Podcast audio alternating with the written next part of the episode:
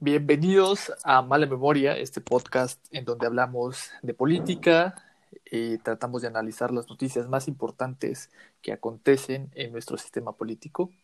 Y hoy me acompaña de nueva cuenta Fernando Martínez. Fernando, ¿cómo estás? Hola Jorge, mucho gusto. Gracias a todos por seguirnos. Aquí ya a punto de, terminar el año, a punto de, arrancar la última semana del, de este 2020. Y pues en otro episodio de Mala Memoria, a ver qué. Así es, hoy? mi querido Fernando, estamos a punto de, de, terminar este año que ha sido muy convulso, que ha sido muy complejo, pero que también ha sido el año en donde iniciamos este proyecto.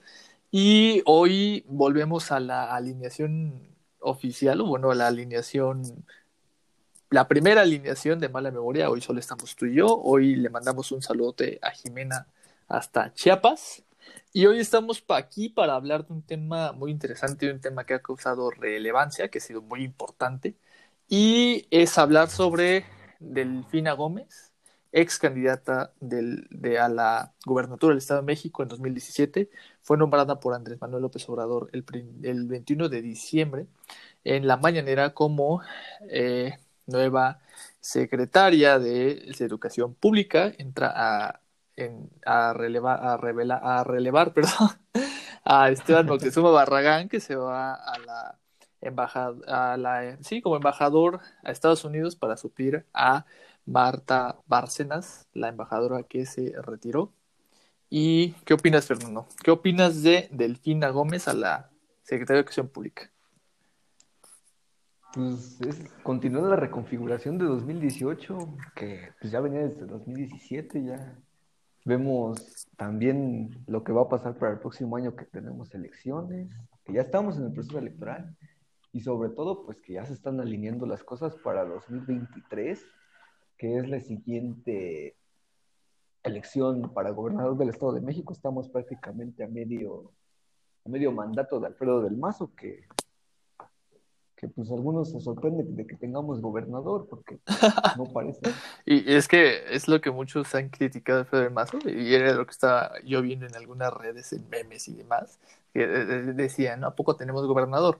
Y siento que lo pregunta, creo que ambos somos personas que están de alguna u otra forma somos cercanos al magisterio por X o por Y razón, no porque nosotros trabajemos en el magisterio, porque seamos caciques culturales o porque seamos familiares de caciques culturales, sin embargo nuestras familias de alguna manera están eh, metidas en el ámbito educativo.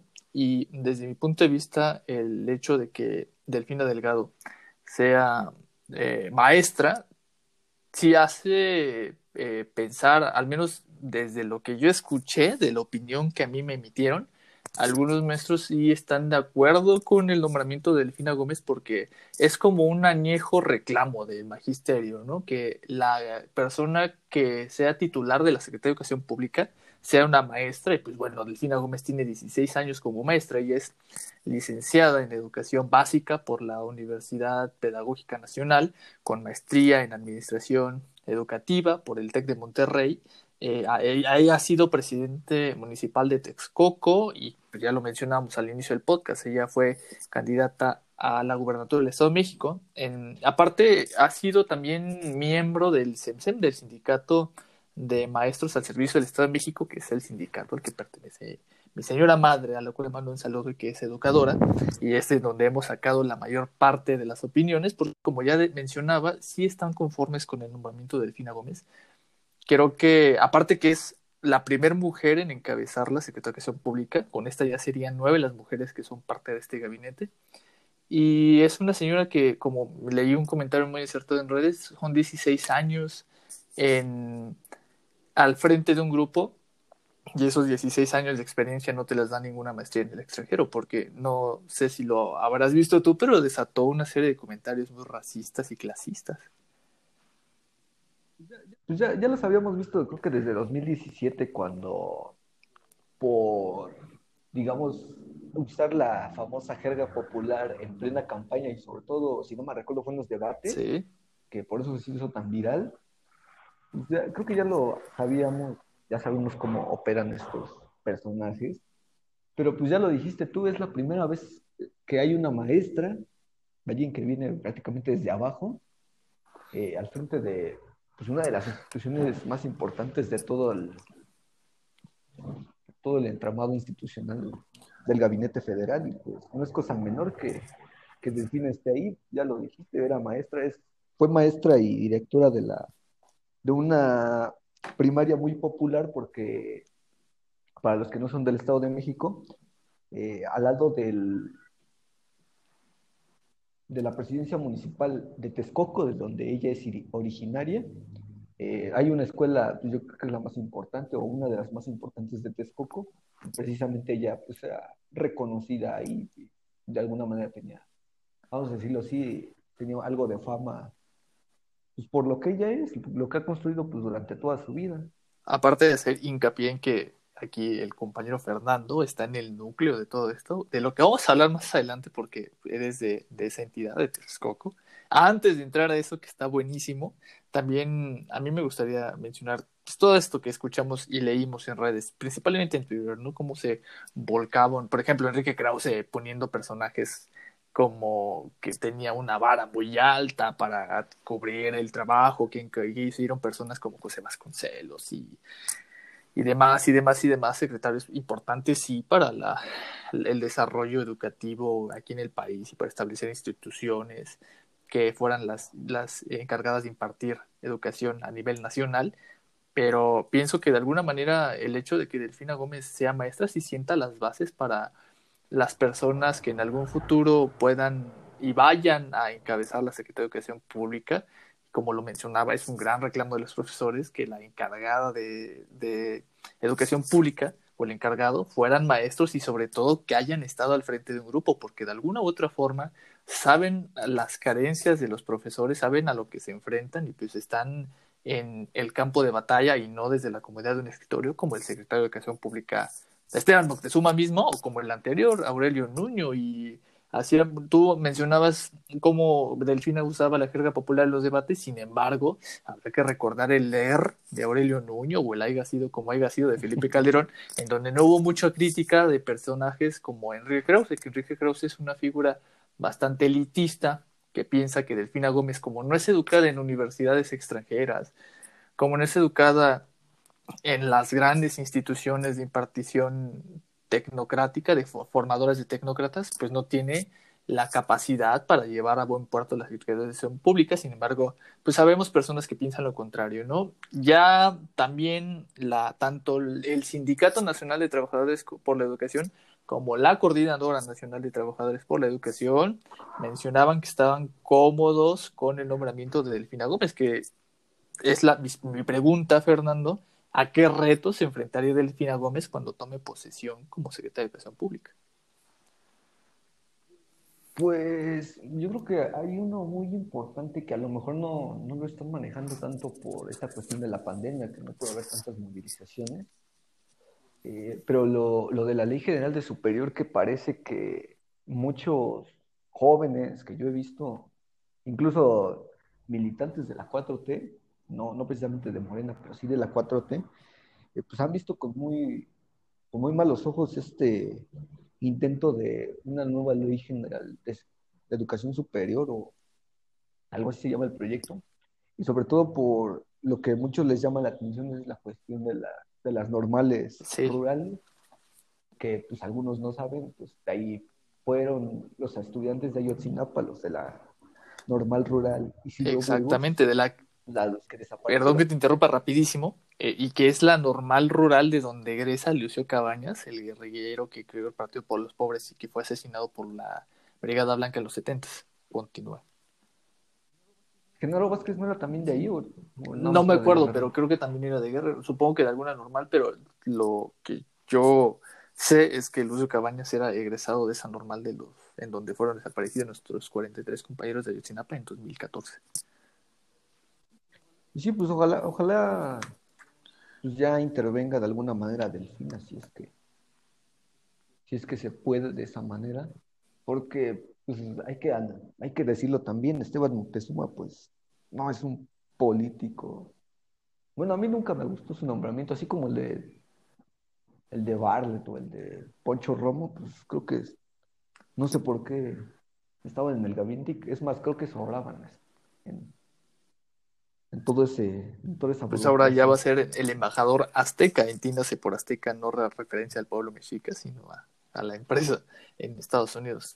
Importantísimo. Sí, y fíjate, lo que no me acuerdo dónde lo publiqué, si en Twitter, creo que sí en Twitter precisamente hablando de esto, eh, yo, yo preguntaba qué, qué es peor si que Moctezuma haya dejado la, la CEP o que lo manden de embajador a Estados Unidos, no sé. No sé cómo eso beneficia, nos beneficia o nos ayuda. Y fíjate que yo pienso que tocas un punto muy importante con el tema de las normales rurales, que había eh, muchas cuentas pendientes, sobre todo con una normal rural en Michoacán, que se pretendía desaparecer. Bueno, las normales rurales están prácticamente abandonadas, entre otras razones, porque son un, es, es un cradero muy importante de, de marxistas, ¿no? Son normales escuelas preciosas que tienen una eh, educación en donde revisan autores Marx y muy rojillos, ¿no? Y eh, yo me acuerdo muchísimo que en campaña se hablaba que Andrés Manuel ya había hablado con los normalistas de Michoacán, en donde pues habían, habían promesas de trabajar para que no se desaparecieran. Estas escuelas que son, las escuelas normalistas que son producto de Lázaro Cárdenas, del gobierno de Lázaro Cárdenas, y que se les ha tratado de alguna forma eh, distante, que se les no se les ha dado la, la, atención que merecerían, precisamente porque son focos de muchos marxistas. Y pues lo que pasó en Michoacán hace un año con Silvano Aureoles, ¿no? Esta manifestación de compañeros normalistas que fue reprimida y no tuvo tanta cobertura, pero que en donde hubo heridos por bala y que hay que yo estaba leyendo que Delfina de alguna forma es también normalista, su educación me lo está eh, explicando precisamente mi señora madre sobre cómo era la educación antes y, cómo se preparaba un educador. Y ella entra a la preparatoria a una escuela normal y salías con un título de maestro, no, no lo recuerdo cuál y no quiero decir cualquier cosa. De educador, ¿no? Ajá. Pero entrabas en la preparatoria y entonces ella ya empieza a trabajar, pero la par inicia la, la licenciatura en educación básica en la Escuela Nacional Pedagógica. De alguna manera, la maestra Delfina es también normalista. Pero ahora vamos a hablar de del chismecito, como dirían vulgarmente por ahí. A ver, Fernando, y aquí es en donde viene lo importante. Tú eres de Texcoco. Mm, sí, pero no. Soy del Estado de México y soy vecino, de, Estás de alguna manera geográficamente ubicado por Texcoco. Ajá. completamente. A ver, ahora dinos, este, porque este es un chismesazo, ¿eh? Es que ese es muy bueno. Eh, ¿Por qué Delfina Gómez en la Secretaría de Educación Pública es un guiño a Higinio Martínez y a Horacio Duarte del grupo Texcoco? ¿Habrá un enfrentamiento entre el grupo Texcoco y el grupo Tlacomulco? ¿Esto repercutirá en las elecciones del 2023 en el Estado de México? Son muchas preguntas. Pero vamos a abarcarlas todas. Hay tiempo. Pero, pues, yo te escucho. Como Date. Tiempo, podemos pues vamos a entender primero cómo, cómo llega, cómo llega Delfina, qué es lo que hay detrás de ella. Ella, pues, como les, ya les comentaba, ya te comentaba aquí, eh, era pues, medianamente popular aquí en, en, Texcoco y ella ingresa a la política, creo que desde, desde que fue presidenta de Texcoco en, en el sexenio, digo, en el trienio de 2013 a 2015 llegaron por, si no me recuerdo, por Movimiento Ciudadano. Este, después ella, pues a los meses de, terminar su periodo, eh, deja, el, deja el puesto para contender por la Diputación Federal de Texcoco Chimalhuacán, porque en ese, después, ya para 2018, tuvimos una, una redistritación, o sea que se acomodaron las formas en, en las que votan los municipios para elegir a los diputados, entonces en esa ocasión, eh, Delfina compitió por Texcoco y Chimalhuacán. En, eh, en ese tiempo, eh, igual de 2015 para 2018.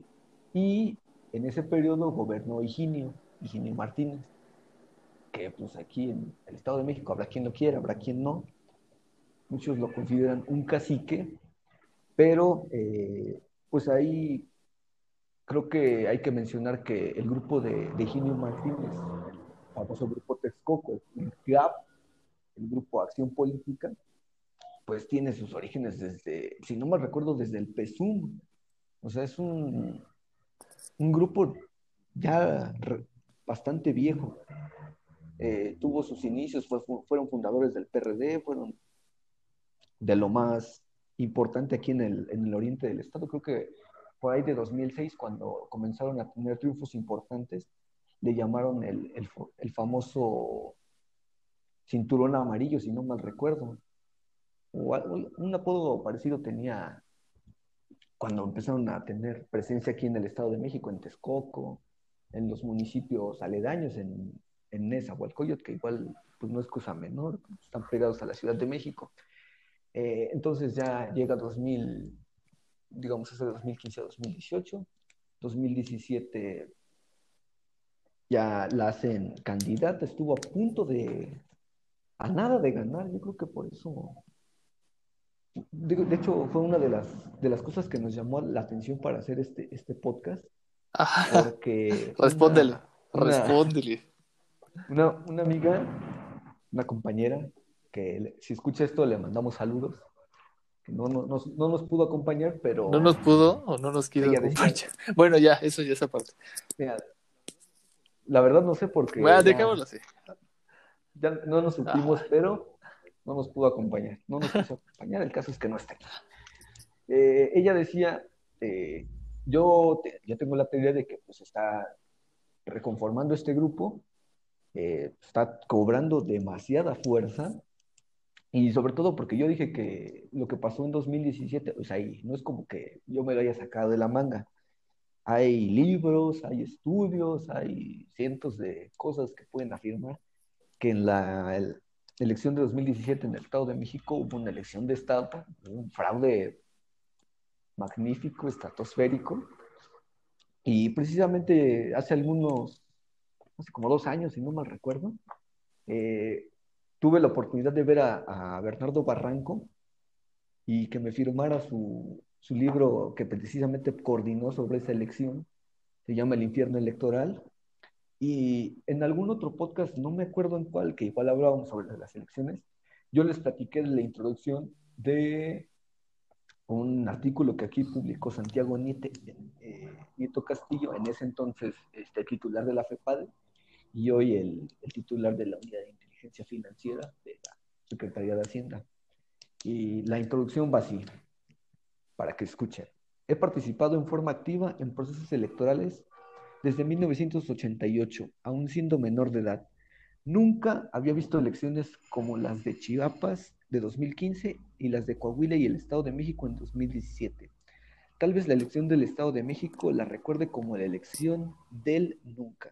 Y bueno, ya trae otro, otro párrafo más grande que dice, nunca me había pasado como autoridad electoral ministerial, nunca me había tocado, o sea, por eso se llama la elección del nunca. Y pues, yo, yo sostengo a la fecha que fue un fraude lo que pasó aquí. Ella, ella sostiene que fue un acuerdo entre, Andrés Manuel y... No sé si el gobierno federal. Y el PRI, ¿no? No dijo no, pues no dijo nombres, pero puedo ser que entre el PRI y Morena, Sí, porque decía que después de los resultados, solo se habían habido como quejas, pero muy, muy desligadas o muy pequeñas, y después no se volvió a hablar del tema. Y fíjate que, sí es importante porque por alguna extraña razón, yo, eh, el día que fue el cierre de campaña de, Delfina, yo, yo, no sabía que era y estaba en Texcoco, estaba con mi papá, de hecho me acuerdo mucho porque me tomé una foto con, un político que algún día les mostraré primero. Di nombres, di nombres. No, después cuando encuentre esa foto, porque ni, ni me acuerdo. Para que nos paguen bien, ¿no? Ya que andas ahí por diles que tienes un podcast donde hablamos bien de, de, de Higinio. Salud, Higinio. no, este, me acuerdo, digo, yo no vi el. Yo no me acuerdo haber visto el, el cierre de campaña, pero lo que sí me acuerdo, y eso fue algo que de alguna manera llamó mi atención desde, esa vez, fue que, pues ya saben, Andrés Manuel, pues desde 2006 pues andaba haciendo campaña. Pero algo que me llamó la atención esa vez fue que, que Andrés Manuel no estuvo en el cierre de campaña de Delfina. O sea, sí estuvieron pues todos los demás, todos los, digamos, los grandes líderes de aquí del Estado de México, como le quieran decir, de, ya de Morena en, ese entonces. Pero eso sí, no, Andrés Manuel no estuvo aquí en ese, esa vez. ¿Por qué? Pues no sé, no, yo no lo conozco, Andrés Manuel, ni a Delfina, ni a... Del grupo Texcoco. eso, o sea, no, nunca, nunca me expliqué por qué no, no había estado este, Andrés Manuel aquí, pues era, pues era el Estado de México, pues estabas a un año de las elecciones.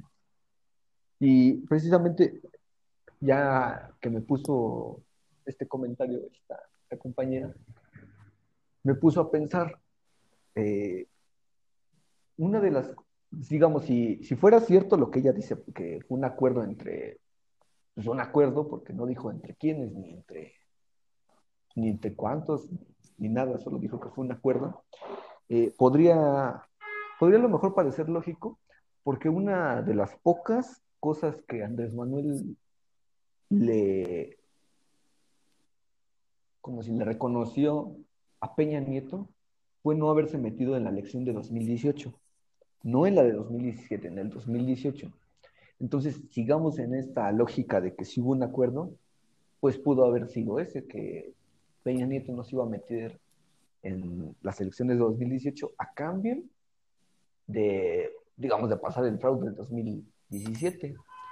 Pero, eh, pues por la información que yo tengo y pues todo lo demás que me llega, pues obviamente eso no lo voy a creer nunca porque pues, aparte el grupo, digamos, de Higinio siempre ha estado confrontado con el grupo Atlacomulco, el grupo del PRI, de Peña Nieto, del Mazo. De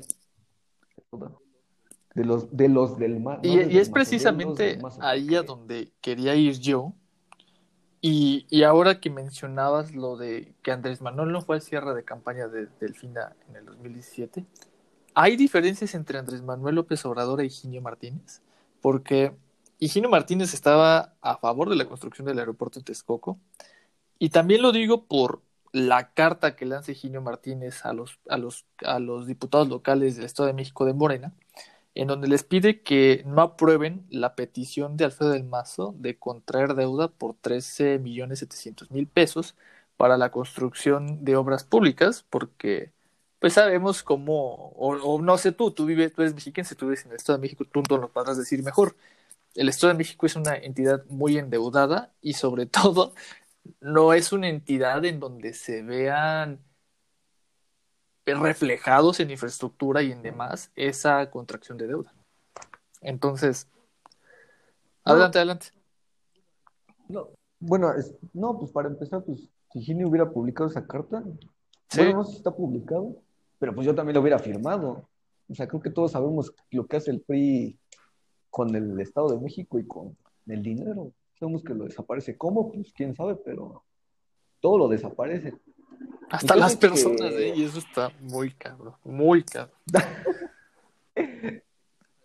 hasta las personas.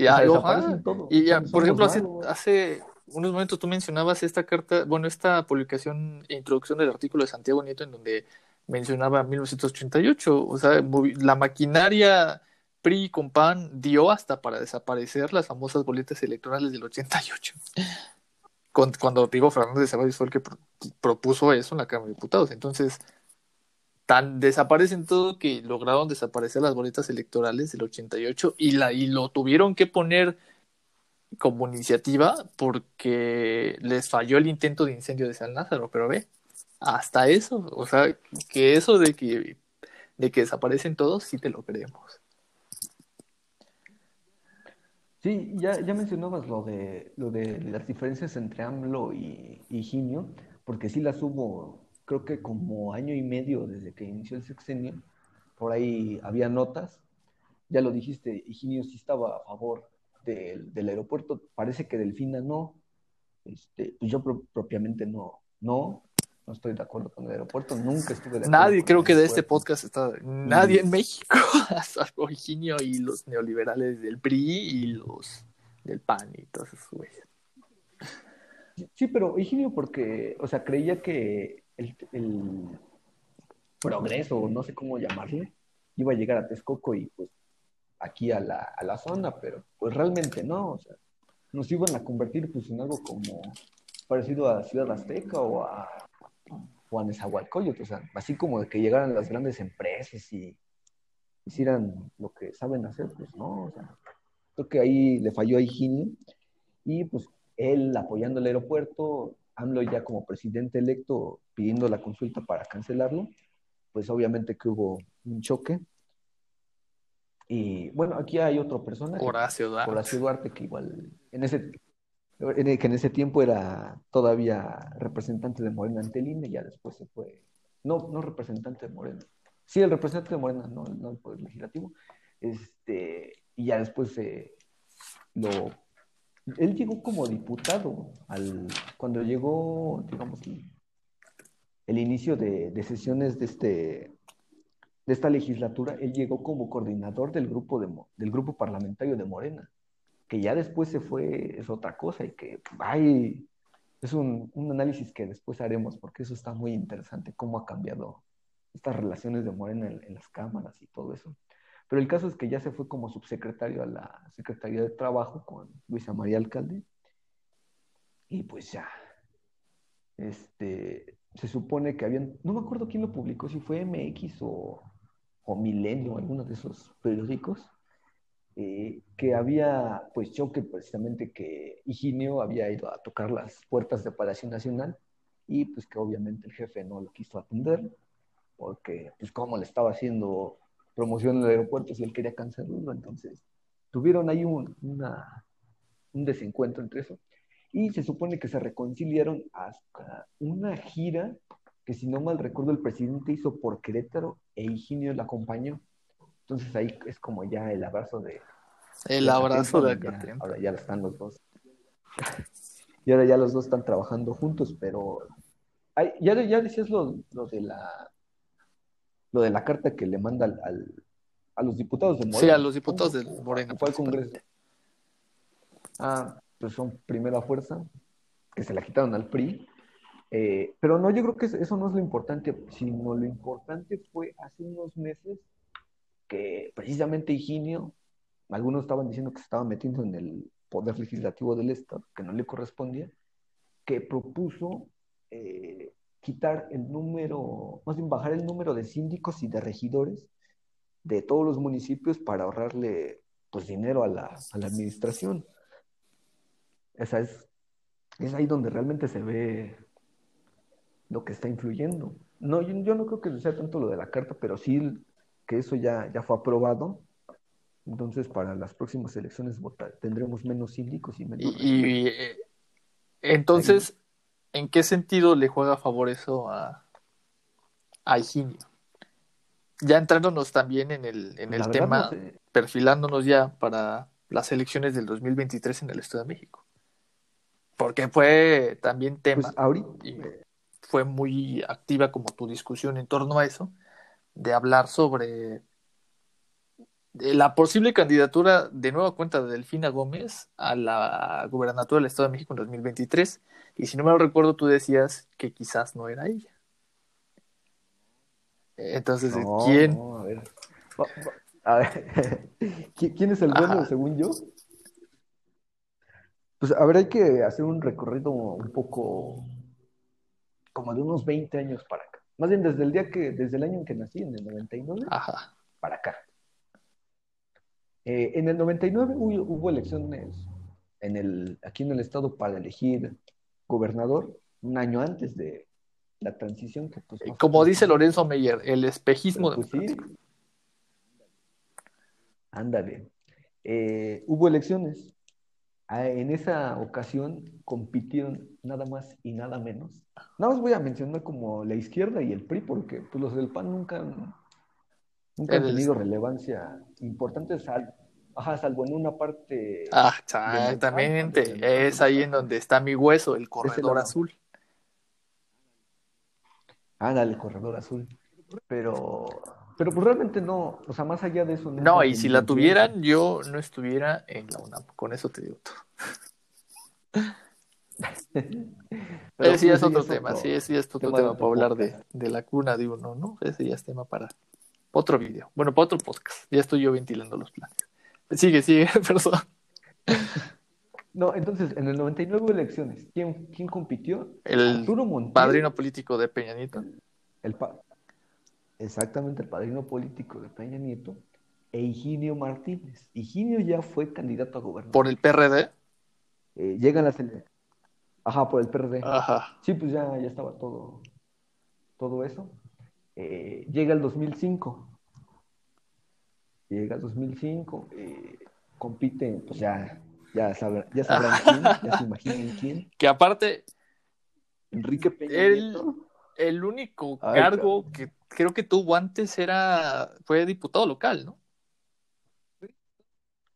Fue diputado local y si no mal recuerdo fue secretario de, de algo. Creo que tuvo alguna, alguna secretaría dentro de la, del gabinete de Montiel, pero no estoy seguro. Y pues, estaba lo puedo Peña Nieto. ¿Contra quién compitió Peña Nieto?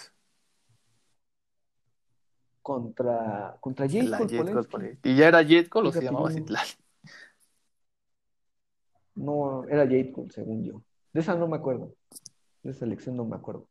Pero pues ya pasa el 2006, pasó el Atenco. caso Atenco.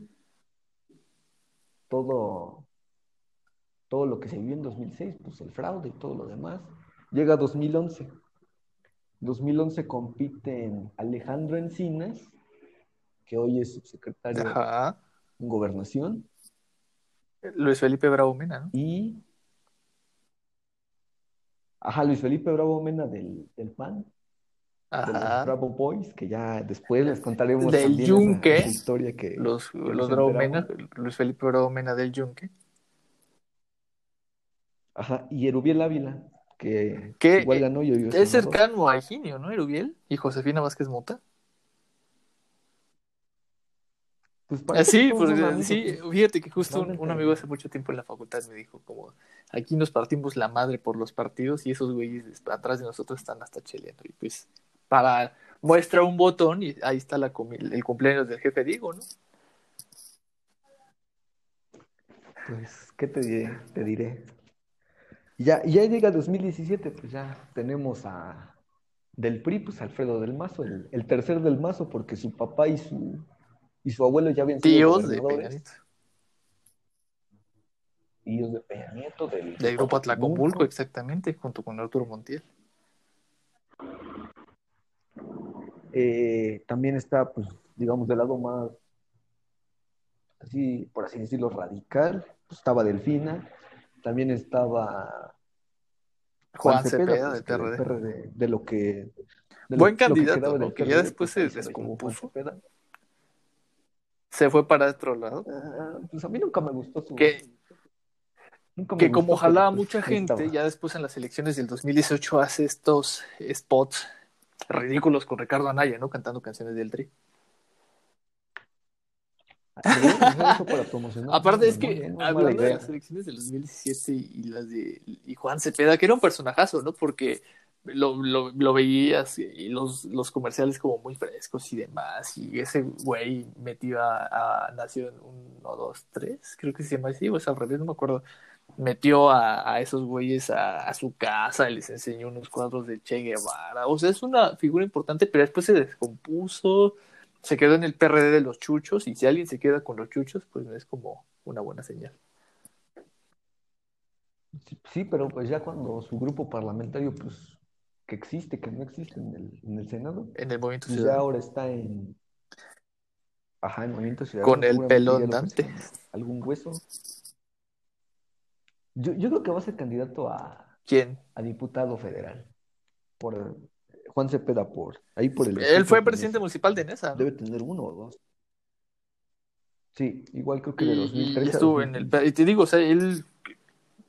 Yo me acuerdo que lo investigué muy bien y, o sea, tenía ciertas cuestiones muy interesantes. Había sido defensor de los derechos de los chicanos en Estados Unidos, y, pero te como, como ya decía, ¿no? No creo que alguien que se queda con los chuchos en el PRD dé una muy buena señal. Pero, Pero pues ya llega eso, estaba Juan Cepeda, estaba Delfina, Del Mazo, estaba la Independiente, pues que de Independiente no tenía nada, que era Teresa Castel, que igual no servía de mucho, pero pues ahí estaba. Y estaba, pues la que fue candidata a la presidencia. Patricia, ah, José, ah, sí, pero yo te pensé que ya la habías mencionado. Josefina Vázquez Mota, que yo me acuerdo que en su momento critiqué mucho eso, ¿no? Creo que eh, sabíamos que de alguna u otra forma solo había dos candidatos importantes en el Estado de México, que era Del Mazo y Delfina, y lo mismo pasó en 2012, ¿no? Delfina, la, la, la campaña presidencial de, de Delfina, pues pasó, de, de, Josefina, perdón, pasó sin pena ni gloria, y lo mismo pasó en, en 2017, no fue tan relevante. Pues sí, pero pues ahí ahí estuvo, robó recursos. Bueno, les dieron recursos para hacer campaña. Entonces, que por ahí había una investigación, ¿no? Había sonado su nombre. Si las dudas. Pues en cualquier lugar suenan los nombres de todos, entonces como que no deberíamos asustarnos de que de pronto... Hasta el de Delfina, por cierto, el de Delfina también estaba en unos asuntos de desvío de recursos en Texcoco para financiar una campaña electoral. Digo, la fuente Ricardo Alemán. Y pues ya sabemos quién es Ricardo Alemán. Y que, sigue esa, esa, investigación pendiente en el INE, o sea que ahora que llegó Delfina, pues la van nuestro amigo Lorenzo Córdoba y nuestro Ciro, nuestro querido colega Ciro, que es el presidente de la Comisión de Quejas y Denuncias, pues van a echar a, andar esa, esa investigación. Y así como está lo, de Pío. O sea que el próximo año. No, eso también lo van a echar a andar. Usted no se preocupe por el INE, porque ellos están haciendo su trabajo. Me gustó eso de lo que los conviene, lo que, lo que les conviene, pero lo están haciendo, chicos. Con un bonote navideño, pero están haciendo. Va. Entonces ya vamos a lo importante, a lo que a todos les interesa. ¿Quién, ¿Quiénes están ahí? ¿Quiénes mueven? ¿Quiénes sí pesan? Del grupo Texcoco. Pues ya, ya les dije, Higinio, que es el, ahorita senador. Que hay que hacer aquí la aclaración de que no es nada de Higinio Martínez. Fernando Martínez no es nada de Higinio Martínez. No, ah, sí. Es una, una coincidencia. Es coincidencia. Casual. Una coincidencia. Sí, no, no creo que, no creo que le estoy haciendo promoción ni nada, ¿eh? Pero ahorita es senador, y la, es presidente de una comisión, no mal recuerdo, o estaba la de comunicaciones y no quiero confirmarles, pero pareció que era el, tu coordinador del, o el vicecoordinador, no sé cómo le llaman, del grupo parlamentario pues, de Morena. Está también Horacio Duarte, pues que ahorita está en, en aduanas, la Dirección General de Aduanas, no mal recuerdo, algo así se llama, del, del SAT, que ya pasó por la Secretaría del Trabajo, con Jóvenes Construyendo el Futuro, subsecretario de Empleo, y pues ya tenemos a Delfina en la SEP, que yo creo que es el cargo más importante que ha tenido, que tiene un, miembro del grupo de Texcoco, pues ya es una secretaría de Estado, el y fíjate, Perdón. Ella era, era llegó, como, llegó como senadora en 2018 con, con Higinio, ya después, creo que como al año, te este, pide licencia para ser la superdelegada. En su lugar queda Marta. Marta, no me acuerdo cómo se llama el senador, pero ahí está Marta. Yo había ahí, en el mismo grupo Texcoco, había investigado, me metí a investigar y encontré que hay un tal Sergio Carlos Gutiérrez Luna que fue asesor jurídico de Guillermo Padres Elías en Sonora y que estaba implicado en el desvío millonario por 65 millones de pesos, valga la redundancia. Ah, la senadora se llama Marta Guerrero, la que quedó en, su, lugar. Sí, pero me vas a meter en problemas. Ya, Adelante, dilo aquí. Este podcast es sin censura y es libre y aquí no nos dan línea y nunca nos dan línea, al menos de que nos quieran financiar. No, es cierto. A ver, les comento rápido. Eh, ¿Quién es Sergio Gutiérrez Hasta donde yo sé, es de Veracruz. Es originario de Veracruz, de Min, Minatitlán, si no mal recuerdo, Miahuatlán, no me acuerdo, un nombre así, búsquenlo, ahí para que conozcan. Eh, en 2017, él fue el representante de Morena ante el IEM, o sea, que era, que era como el, como si el brazo de hecho de, la campaña en el de donde sacó la, de donde según es la la fuente de tu, de tu interlocutora, ¿no? De todo. Ajá. De eso, sí. Sí, pero. Ya nos, nos quedamos sin la información. Ojalá. Pues sí, ojalá que algún día nos acompañe. Pues ojalá que esto dure unos tres años y pues ya nos acompañe la- nos, nos acompañe en el seguimiento. Que de aprovechamos para 2026. hacer el comercial de que nos vayan a seguir porque el siguiente año vamos a estar trabajando muy duro dándose el seguimiento del proceso electoral. Un- el más grande de la historia de México. Continúa, Fernando. Eh, pues ya lo, ya lo dijiste, en el 2021 las elecciones del próximo año, pero vamos con Sergio Gutiérrez, eh, fue el representante, pues fueron los que llevaron las impugnaciones hasta el tribunal, que no prosperaron, y aquí viene lo interesante. ¿Por qué? Porque, como ya les decía, Horacio Duarte era el, el coordinador del grupo parlamentario de Morena cuando, pues, cuando llegaron al, a la primera, al primer periodo.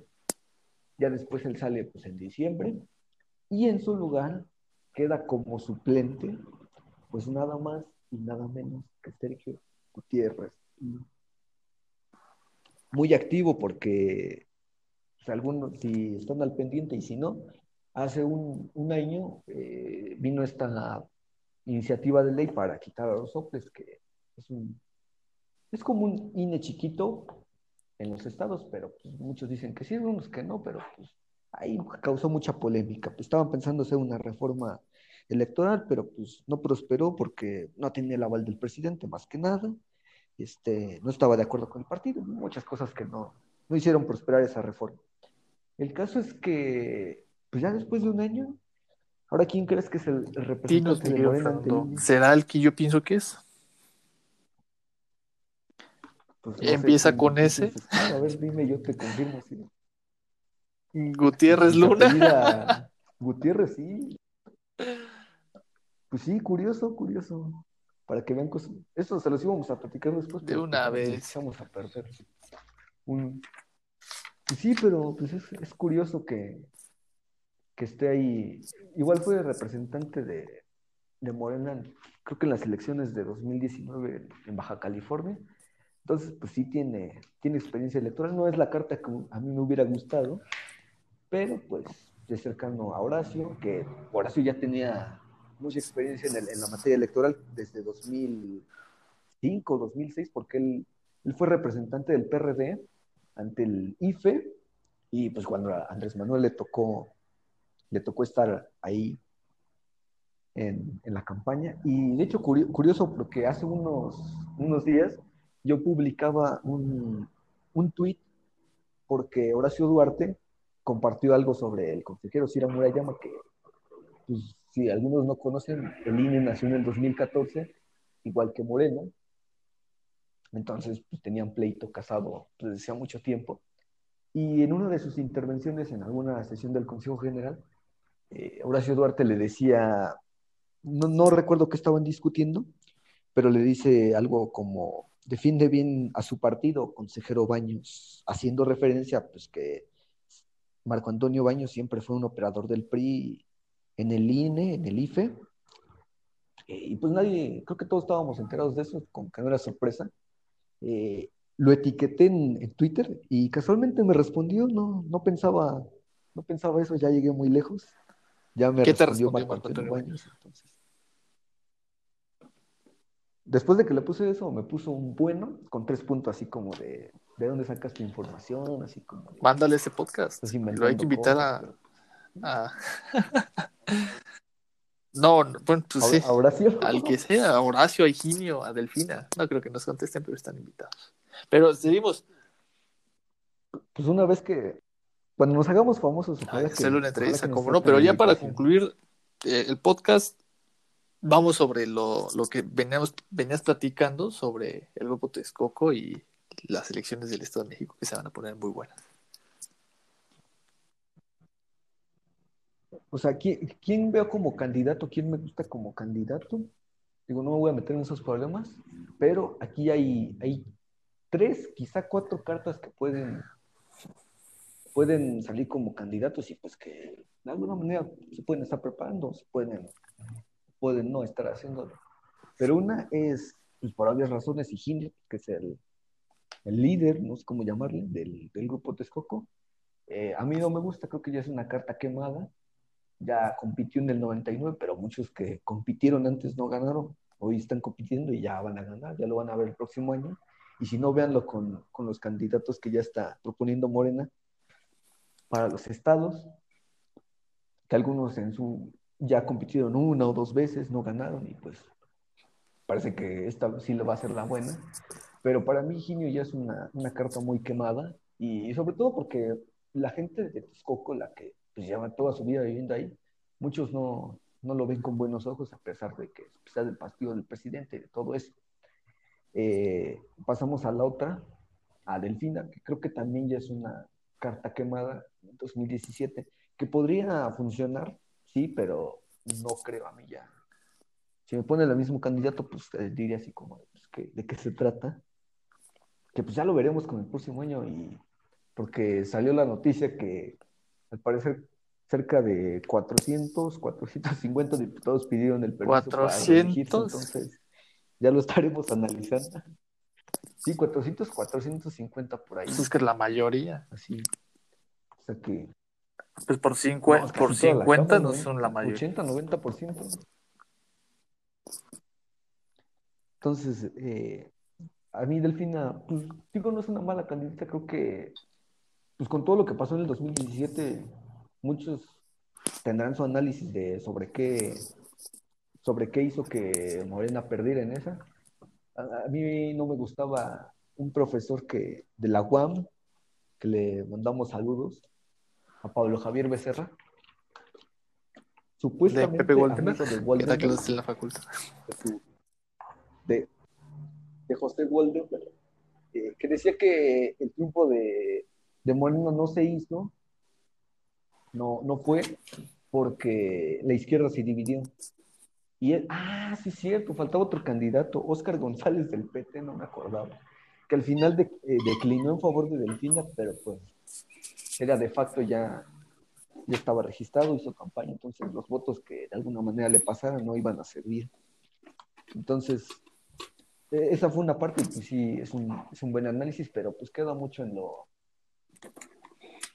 en lo especulativo, porque pues, el PRD sí se llevó a buena cantidad de votos, como el 12, 14% de, de la votación total.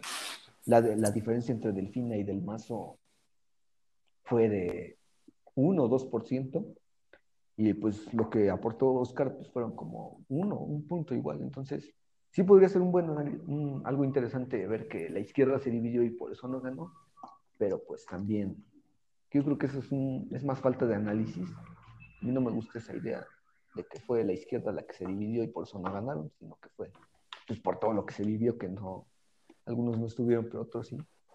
Y otro que podría ser este, importante sería Maurilio Hernández, que él es ahorita presidente de la Junta de Coordinación Política del Congreso del Estado de México. Entonces, es el que manda prácticamente en el, en el Congreso del Estado. Y el otro carta, pues es la que ya dijimos, Horacio Duarte, que él, a, comparación de Higinio, pues sí tiene una, una amistad que siempre, pues le, pues, hoy se ve reflejada en, las tareas que les, que les ha dado el presidente. Porque no me acordaba, pero en 2005, él, cuando fue lo del desafuero, Horacio era diputado. Horacio era diputado federal y fue el abogado de Andrés Manuel ante el Congreso de la Unión. Entonces su, amistad no es, no es de ahorita, no es de apenas, pero si creo que yo, yo creo que si alguien tiene el favor del presidente, es Horacio. ¿Y tú te, ¿tú te inclinarías por Horacio? O sea, ¿tú, ¿a ti te gustaría que Horacio fuera el candidato de Moreno? Sí, completamente. Entonces, la pregunta final del podcast. ¿El PRI pierde su bastión, el Estado de México, en las elecciones del 2023? Pues, como lo decía, no sé quién, creo que Landman, su libro de política comparada o alguno de esos autores raros que nadie se les queda el nombre, los politólogos no podemos hacer, no somos Sin embargo, como hay, pero en esta ocasión vamos a hacer una excepción Y yo creo que sí. Creo que ya lo habían perdido desde 2017. Por alguna razón no se logró. No sabemos qué pasó. Quizá nunca lo sabremos. Pero yo creo que sí. Creo que. Es más, lo vamos a, vamos a empezar a verlo desde el próximo año. Yo creo que el PRI no va a ganar ninguna gubernatura de las. Más bien, no va a conservar ninguna. O sea. Y no va a ganar otra. Son realmente pocos los estados los que puede. ¿Quién se lo va a llevar toda? ¿Morena se lleva el carro completo? Son 14, son 14, son 15. Son 15. Eh, realmente Morena puede ser, es competitivo en 14 y tiene las de, las de ganar en 11. Las únicas que más o menos estarían peleadas son Nuevo León, Sinaloa y Sonora. Nuevo Bueno, ahí, entre dos partidos el PRI y el Morena en Sinaloa y Sonora. En Nuevo León con, ahí está como más más diverso. Está, Morena, está el PRI, está el PAN. Si meten dicen que Samuel no pesa, algunos dicen que sí. Pues, Samuel puede hacer el ridículo otra vez. Y Querétaro, que al parecer el PAN va a, va a continuar con su bastión. O sea, realmente Morena puede llevarse 14, 14 casi seguras. Mm, Querétaro puede, puede hacer una buena, una buena chamba y a lo mejor y, sí les alcanza para algo. Igual y hasta para anular la elección, pero pues ya, ya Te voy a decir, con el paso de... Adelante, adelante. O sea, si en, si, si, en 2000, si en 2021 el PRI no gana nada, pues ya sabrás dónde, dónde, dónde su tumba está. Eh, es que justo decías que no somos los politólogos, no somos buenos prediciendo el, el, futuro, sin embargo tenemos herramientas que nos pueden ayudar a vislumbrar el panorama político y pienso que hay algunas claves que nos pueden dar la, la, respuesta a ciertas preguntas. ¿Algo más que quieras agregar, mi querido Fernando? No, pues que ojalá, ojalá sea así como, como digo. Mira, con que gane Morena ya el candidato, pues creo que es lo de menos. Sería romper una hegemonía del PRI, de uno de los pocos estados donde no ha habido nunca alternancia.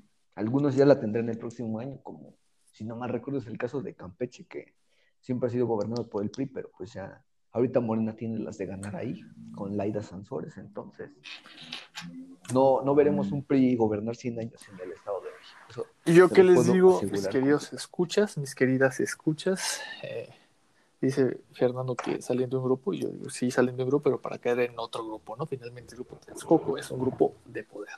Eh, muchísimas gracias, Fernando, por estar de nueva cuenta aquí en mala memoria. Les agradezco mucho a ustedes por habernos escuchado en este nuevo episodio.